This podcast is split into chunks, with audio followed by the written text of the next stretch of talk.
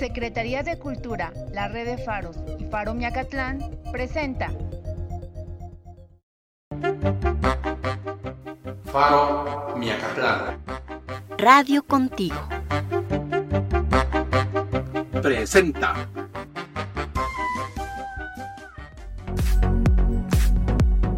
Hola, ¿qué tal? Muy buenas tardes. Hoy lunes 17 de agosto nos da mucho gusto tenerlos de nuevo y acompañarlos en esta transmisión de Radio Contigo al Aire. Mi nombre es Yaneri. Y yo soy Andrew. Cuéntenos, ¿cómo ha sido este regreso a nuestras vidas? Y en los establecimientos como restaurantes, bancos y mercados, ¿cómo han sido los cambios? Déjenme contarles que hace unos días pude ir al supermercado y noté que dejan solo entrar 5 personas cada 15 minutos, con su respectiva sanitización. ¿Y ustedes? ¿Qué medidas han visto aplicadas?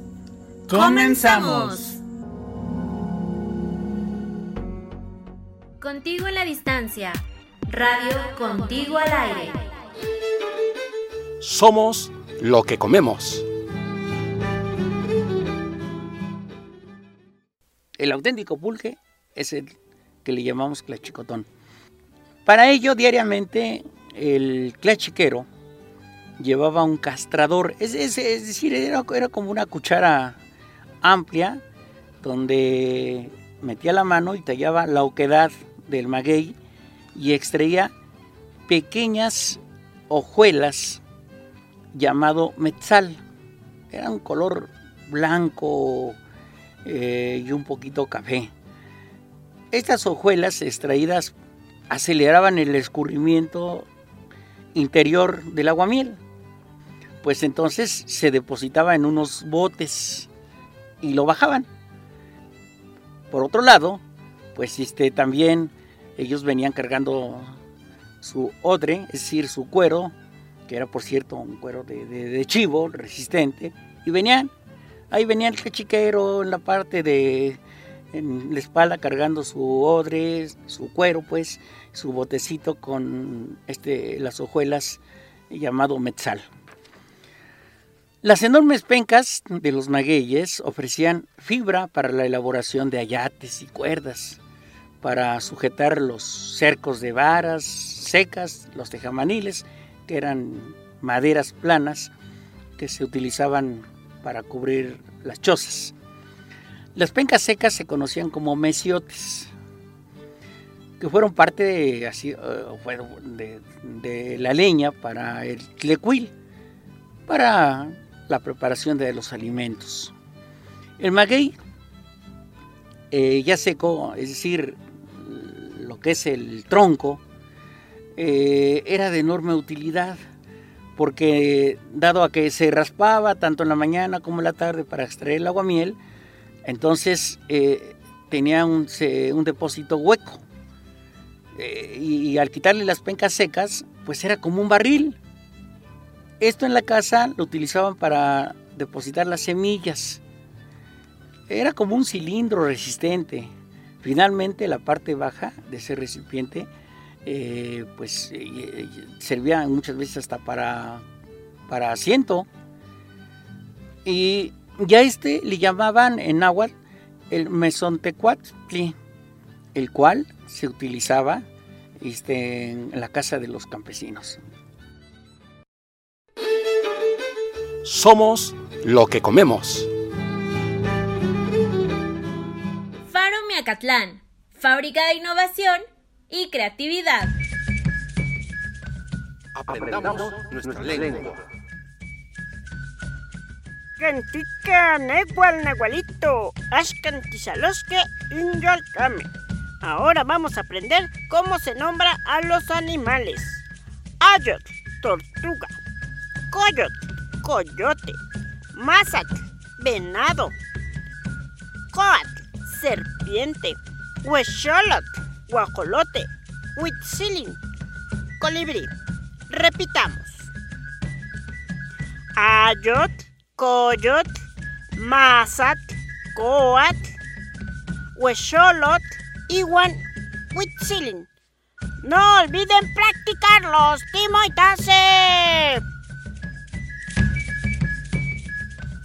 Aprendamos nuestra lengua. Separados por la distancia. Pero siempre Radio contigo. Las bondades de los alimentos contigo. El amaranto.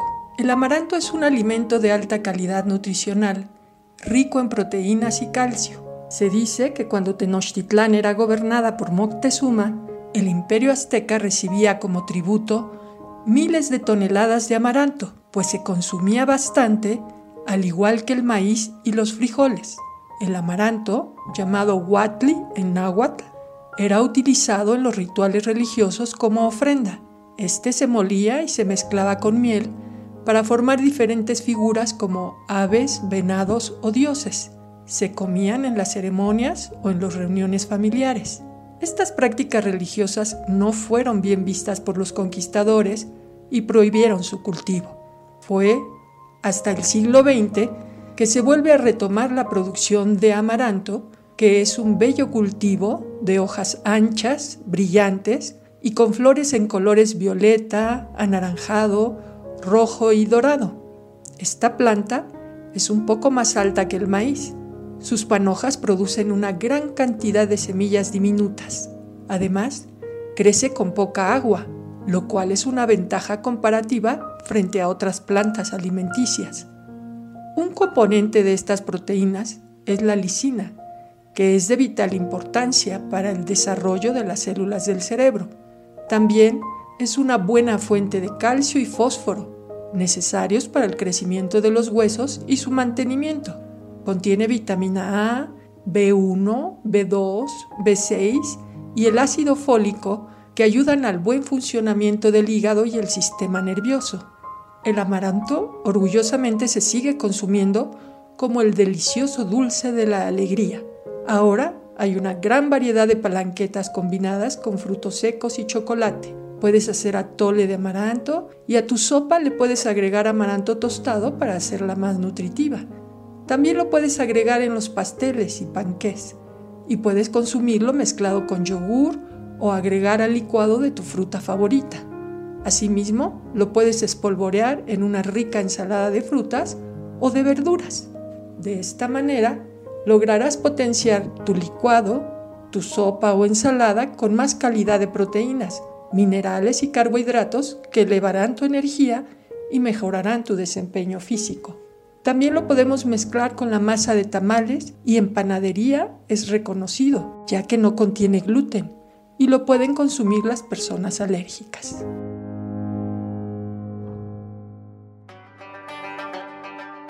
por Fiorella Calderón compartiendo los saberes.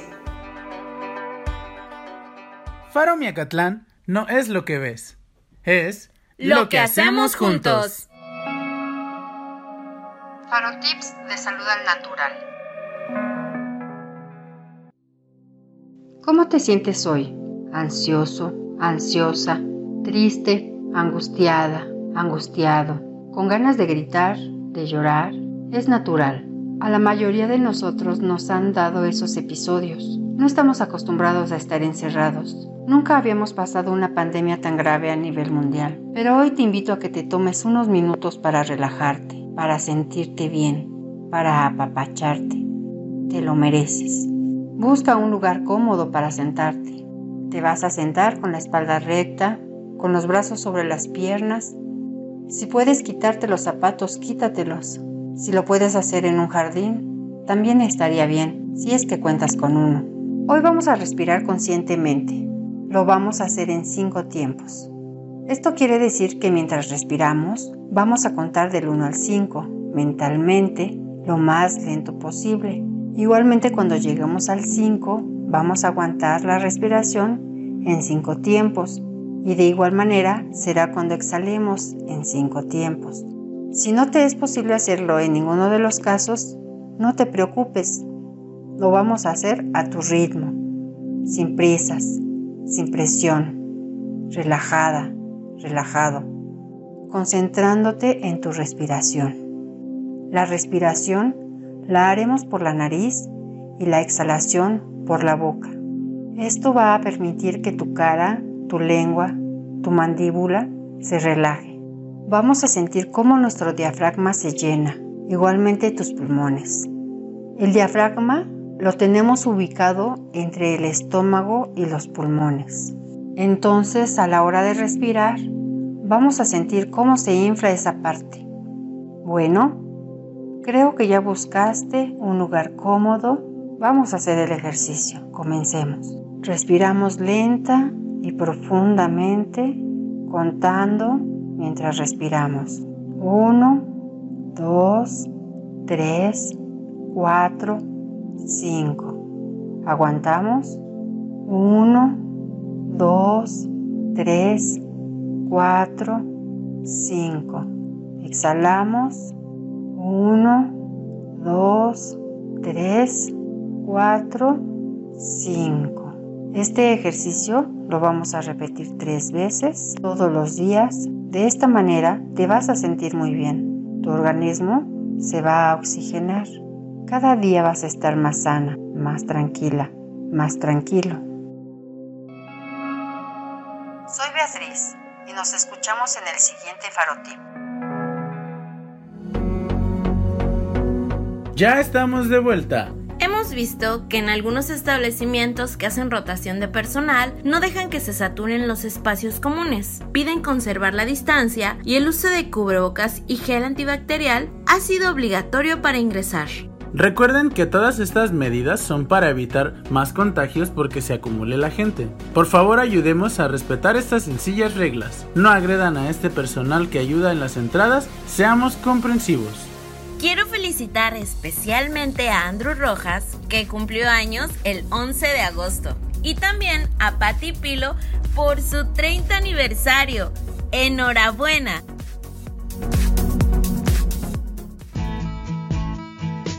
Discapacidad en movimiento, inclusión que se escucha. ¿Sabes qué hacer para comunicarte y ayudar a una persona con discapacidad? Actualmente la humanidad, con este distanciamiento social, reconoce y valora lo importante que es la convivencia con los núcleos sociales fuera de casa, como son el laboral, el escolar, los compañeros de un deporte o taller, los amigos, en fin, con todos estos grupos sociales nos comunicamos y nos hemos ayudado en muchas actividades. Déjame decirte que tú puedes aprender a ayudar a las personas con alguna discapacidad que así lo requieran. Hoy hablaremos de las personas con discapacidad auditiva, mal llamadas sordomudas. Estas personas pueden hablar, pero por carecer de audición, algunas optan por no hacerlo y otras lo combinan con su lenguaje de señas. Esto depende cómo fueron educadas o cómo han decidido ellas ejercer su comunicación. Las barreras permanentes a las que se enfrentan son primordialmente de información y comunicación, ya que la mayoría de las personas oyentes no manejan el idioma de señas mexicanas y piensan que esto es una limitante para hablar con una persona con discapacidad auditiva. Pero esto no es así. Basta con que tengas la voluntad, ganas de comunicarte y ayudar a estas personas, ya que por medio de señas, gestos, escribiendo en un papel o a través de celular, o incluso hablarles de frente de manera normal para que puedan leer tus labios aunque bueno, en la actualidad, debido a la emergencia sanitaria, lo ideal sería portar un cubrebocas con mica transparente para que nos pudieran ver la boca. Sin embargo, y a pesar de ello, si te fijas, hay muchas maneras de comunicarse. Además, como ellos dicen, no les tengas miedo. Ellos comprenden que para la mayoría de las personas les es muy difícil entablar una conversación con alguien que no escucha. Sin embargo, todo es cuestión de querer y sobre todo preguntarle a esa persona con discapacidad auditiva de qué manera prefiere entablar la conversación y nunca decidir por ellos. Tómalos en cuenta para que entre ambos decidan la manera más respetuosa, clara y precisa de comunicarse. En el siguiente espacio continuaremos hablando de cómo comunicarnos con una persona con discapacidad. Soy Eugenio Ortega, taller Psicomotricidad para personas con y sin discapacidad. Y si tienes que salir, cuídate mucho.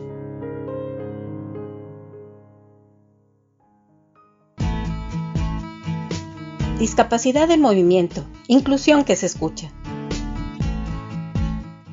Somos cultura. Somos tradición. Somos Radio Contigo al Aire. Mujeres en el arte. A través de estas cápsulas conoceremos a mujeres que fueron protagonistas en el arte. Lady Clementina Howard nació en 1822 en Reino Unido. Fue una fotógrafa de retrato de la época victoriana. Produjo más de 800 fotografías, mayoritariamente de sus hijas adolescentes. Empezó con la fotografía alrededor de 1857 o 1858, mientras vivía en Irlanda. Se trasladó a Londres en 1859, donde instaló su estudio en una elegante casa. Realizó su primera exhibición en la exposición anual de la Sociedad Fotográfica de Londres en enero de 1863 y fue elegida como miembro de la sociedad para el siguiente marzo. Su trabajo era ampliamente aclamado para su excelencia artística. Los esperamos en la siguiente cápsula para descubrir más historias y datos. Mujeres en el arte. El espacio para hacer lo que quiera hacer. Radio contigo. Seguimos acompañándolos. Es importante que usemos cubrebocas cuando salgamos a la calle o estemos en espacios compartidos con más gente, como lo es el transporte público, parques y hasta en los tianguis. Si no es necesario, por favor, no salgan. Con sencillas medidas podemos cuidar a nuestras familias. Así es, Andrew. Lavemos bien las manos y enseñemos a los pequeños estos hábitos de higiene. Bueno, les dejamos estas cápsulas infantiles que nuestras compañeras hicieron para los consentidos de la casa.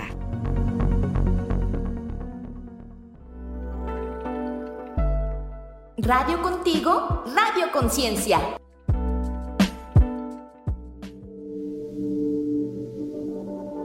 ¿Sabes qué significa que algo sea pesado o sea ligero?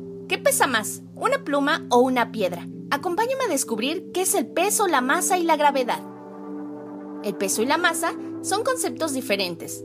El peso se refiere específicamente a la fuerza de gravedad que ejerce sobre un objeto, y la masa refleja la cantidad de materia que contiene un objeto. Esto quiere decir que la masa de cada objeto es atraída a la Tierra por la gravedad. Esa fuerza de atracción hace que un objeto con masa tenga peso. Cada uno de estos conceptos tiene sus propias unidades para ayudarnos a medir. La masa se mide en kilogramos, gramos, toneladas o libras, mientras que el peso se mide en newtons. Así que cuando usamos una báscula, estamos calculando nuestra masa, no el peso, y para el peso usamos un dinamómetro. Ahora escuchemos qué es la gravedad y qué relación tiene con los conceptos que te acabo de explicar. La gravedad es la fuerza de atracción que ejerce la Tierra y el resto de los planetas sobre los objetos situados en la superficie. La gravedad es mayor en planetas grandes y menor en los más pequeños. Es por eso que un mismo cuerpo pesa más en los grandes y menos en los pequeños. La masa de un objeto es la misma en la Tierra que en la Luna, pero lo que cambia es la gravedad. La gravedad es una fuerza invisible que atrae las cosas hacia el centro de la Tierra. Sin ella no podríamos mantenernos en pie. Esta fuerza es lo que incluso ejerce una fuerza sobre ti, lo que atrae tu cuerpo para mantenerte sobre la Tierra. Por esta misma razón, las hojas de los árboles y tu balón bajan inevitablemente hacia el suelo, pues es la gravedad la que los atrae y evita que salgamos disparados hacia el espacio. ¿Te habías imaginado qué es lo que sostiene a los planetas girando alrededor del Sol? Pues la gravedad, ya que ésta los mantiene en órbita, y de hecho es la misma que también sostiene a la Luna girando alrededor de la Tierra. Hace mucho tiempo, en el siglo XVII, un astrónomo matemático y físico llamado Isaac Newton fue quien descubrió por primera vez la influencia de la gravedad sobre una manzana que cayó de un árbol. Luego de muchas observaciones y experimentos que hizo, formuló la ley de la gravitación universal, que dice, cuanto mayor sea la masa de algo, más fuerte será la atracción que ejerce la gravedad hacia el centro de nuestro planeta. Ahora sabemos que también la gravedad es aquella que afecta al movimiento, pues puede hacer que un cuerpo comience a moverse, y de hecho puede provocar que se detengan. Frena a los objetos que van en movimiento hacia arriba y precipita a los que van hacia abajo. Asombroso, ¿verdad? Te invitamos a que sigas investigando más sobre estos conceptos y a que nos sigas en las siguientes cápsulas. ¡Hasta la próxima!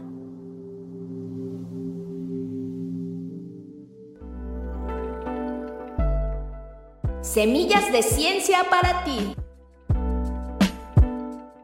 Contigo en la distancia. Radio Contigo al aire. Déjame que te cuente una historia. El libro Los Tarahumaras para niños de Guillermo Murray, La leyenda del coyote.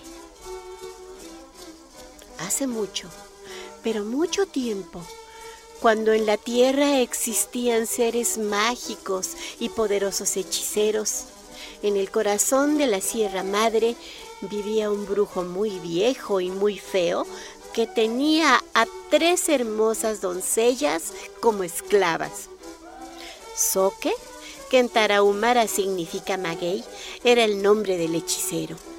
Era tan malo que diariamente obligaba a las desamparadas doncellas a ir al río a lavar su ropa, a moler el maíz, buscar hierbas para sus pociones y hacer todas las tareas pesadas. Uno de sus trabajos favoritos era tallar cabezas de flechas a las que ponía veneno. Para comer, obligaba a las jóvenes a cazar zorros y marmotas. Ah, pero eso no era todo. Por cualquier descuido, las jóvenes eran castigadas con mucha crueldad. Y sucedió que un día las muchachas regresaron con las manos vacías, pues no habían tenido suerte en la casa. Al caminar temblaban de miedo, pues pensaban en, lo que les haría el brujo a su llegada. Nos va a azotar con alguna planta espinosa, decía una de ellas. O algo peor, nos va a quemar la piel con una antorcha encendida, dijo la segunda. Tal vez use las abejas y avispas amaestradas que tiene para que nos piquen la piel, decía la tercera. Y cómo lloraban de miedo y pena las tres jóvenes. ¿Y qué podían hacer? Ya sé, dijo la más pequeña. Podemos mezclar el maíz que le damos con cocimiento de chicote, que es un poderoso veneno. Así se morirá y no nos molestará más. Déjame que te cuente una historia. Llegó el momento de despedirnos. No sin antes decirles que valoremos a nuestras familias y nuestra salud. Cuidémonos para pronto salir bien.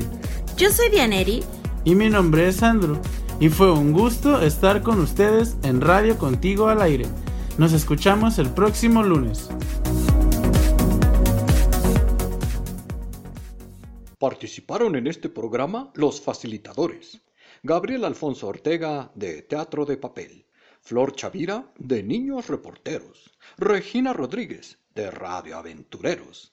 Eugenio Ortega, de Psicomotricidad para Discapacidad. Beatriz Garnica, de Salud al Natural.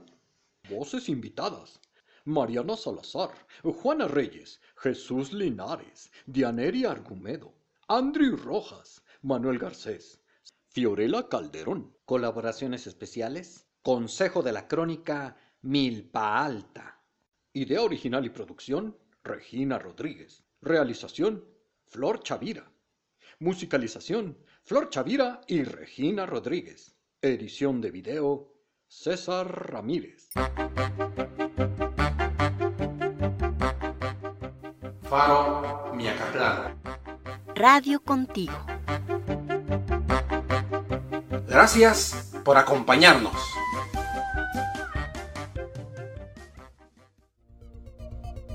Secretaría de Cultura a través de la red de Faros y Faro Mecatlán presentó